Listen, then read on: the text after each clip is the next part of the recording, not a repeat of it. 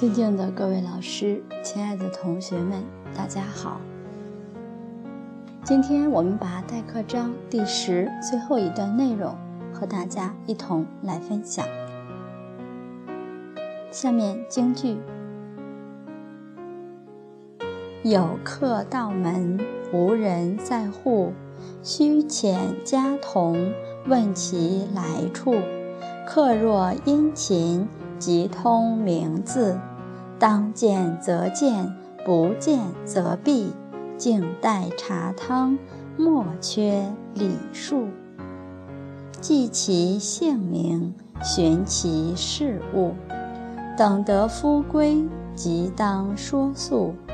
奉劝后人，切依规度。这是讲，如果丈夫出了门不在家，这时候丈夫的客人来了。那你作为太太也不能手忙脚乱，还得从容做好接待工作。这时候需遣家童。家一般比较大一点的都有家童，都有家里的奴婢。因为客人是男性，自己丈夫不在，往往马上见面不方便，所以请家童代为做接待比较合适。除非是非常熟悉的人，是亲自接待。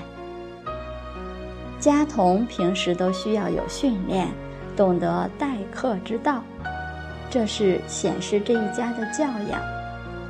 家童接待客人，请他坐下，应该上茶，然后应该问客人的姓名，有什么事，一一把它记下来。客若殷勤，即通名字。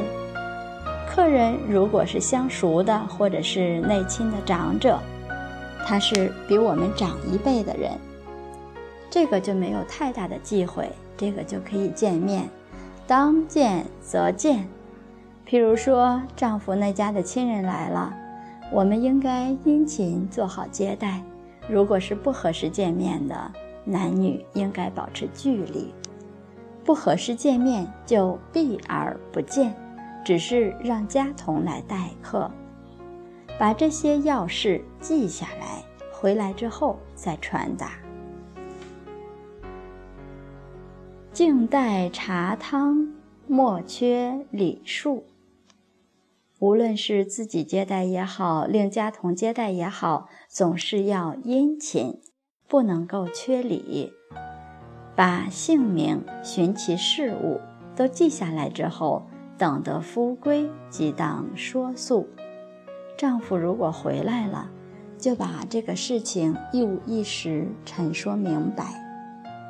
这个是很有素质的，这也是基本的素质。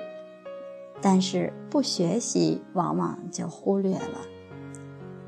这是款待客人之道。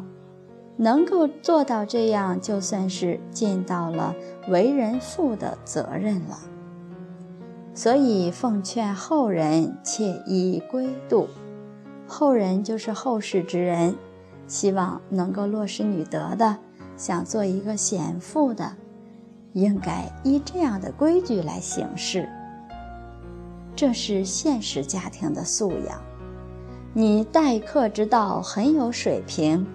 客人自然对你们家升起一个敬意，因为你的殷勤接待，丈夫也因此而面上有光，阖家都欢乐。好，关于待客之道，我们就分享到这里，待客章的内容也全部分享完毕。这些都要从平时的小事当中。去练习，等到客人来了，才能从容应对，这才是显示出这一家的教养。今天就分享到这里，谢谢大家耐心聆听，明天再会。